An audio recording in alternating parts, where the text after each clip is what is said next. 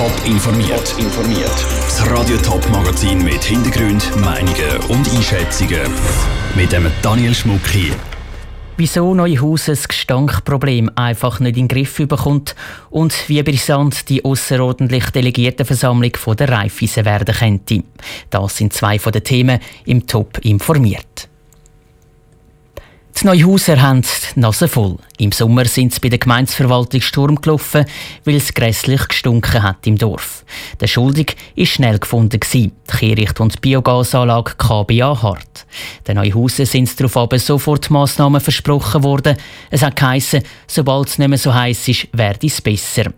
Nur, es stinkt immer noch zu Neuhausen. Sarah Frattaroli ist auf Spurensuche gegangen. In der KBA Hart wird Abwasser wieder zu Strom, Grünabfall wird kompostiert und Güsselsäcke werden sortiert. Eigentlich eine wichtige Anlage für die ganze Region.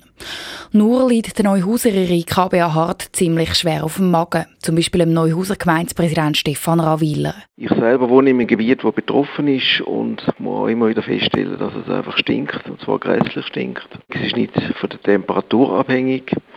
Das heisst, auch jetzt in der kühleren Jahreszeit ist der Geruch durchaus feststellbar. Dabei ist der Neuhauser im Sommer, wo es noch schlimmer gestunken hat, eine schnelle Besserung versprochen worden. Der Gestank der kommt vom Klärschlamm, also vom Endprodukt aus der Kläranlage. Und es sind auch sofort Massnahmen getroffen worden, versichert der Roman Fendt vom interkantonalen Labor, wo die Luftqualität Neuhausen misst. KBA Halt hat natürlich Klärschlammtechnik nicht vollständig können abstellen sondern was wir für eine Vereinbarung getroffen haben, ist, dass man in der Zeit, wo es am wichtigsten ist für die Leute, wo es am meisten die sind, das heisst über die Nacht am Wochenende, dass man dort abstellt, bis eine technische Lösung umgesetzt worden ist. Aber wer zum Beispiel jetzt gerade zu Neuhausen unterwegs ist, der schmeckt den Klärschlamm eben doch noch. Erst heute Abend, wenn die meisten Leute vom Arbeiten heimkommen, wird die Anlage dann wieder abgestellt.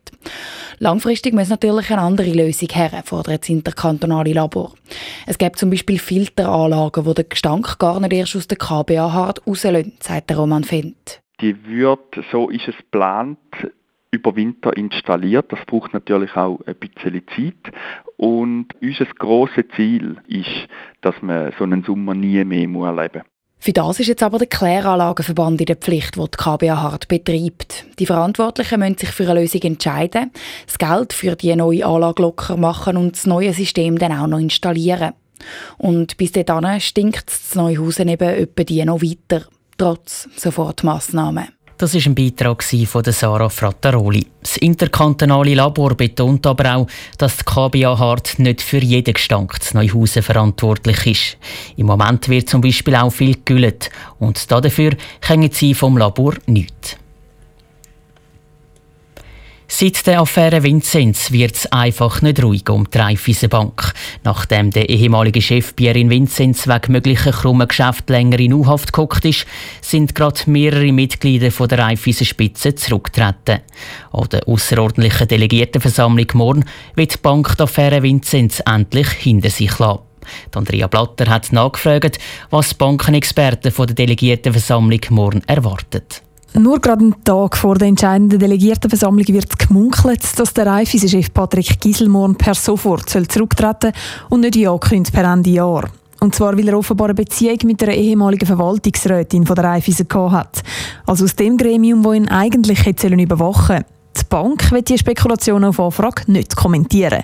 Falls es aber wirklich so weit wird kommen, wäre das für die Raiffeisen die schlechteste mögliche Entscheidung, glaubt der Wirtschaftsexperte von der Uni Bern, Peter V. Kuhns.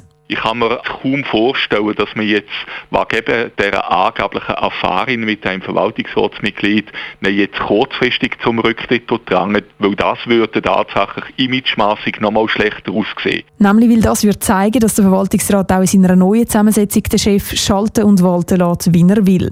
Die Raiffeisen müssen ihrer Delegiertenversammlung darum vor allem genau dort ansetzen, bei den Verwaltungsräten. Es bräuche einen souveränen und professionellen Verwaltungsrat, was die letzten paar Jahre schlicht und ergreifend nicht der Fall war. Dort hat sich bös gesagt ein bisschen um Amateurverwaltungsrat gehalten. Ich denke, es ist richtig, dass jetzt ein Profibanker als Verwaltungsratspräsident kommt. Und der Profibanker soll der Guy Lachapelle sein, der schon seit längerem als neuer Verwaltungsratspräsident von der Raiffeisen praktisch feststeht. Obwohl es auch gegen ihn schon im Vorfeld kritische Stimmen gegeben hat. Der ehemalige Chef der Basler Kantonalbank ist nämlich der einzige Kandidat. Und er muss vor allem für eins sorgen, glaubt Peter V. Kunz. Für die Raiffeisen braucht es vor allem auch eine Beruhigung, weil sie momentan vor allem mit Negativschlagzielen für Furore sorgt. Vor dem Hintergrund gehe ich davon aus, dass sowohl der Verwaltungsrat, aber eben auch Teilnehmer von der Delegiertenversammlung eher den Bauwarte tief halten. Darum rechnet der Wirtschaftsexperte auch nicht damit, dass es morgen an der Delegiertenversammlung noch grosse Überraschungen wird geben. Andrea Blatter hat berichtet. Ein anderes Traktandum, das morgen an der außerordentlichen Delegiertenversammlung von der Raiffeisen zu reden geben könnte, ist, ob die Descharge für die Bankführung erteilt wird. Also ob die Genossenschafter die Verwaltungsräte verantwortlich machen für die ganze Affäre Vinzenz oder eben nicht. Top informiert, auch als Podcast. Mehr Informationen gibt es auf toponline.ch.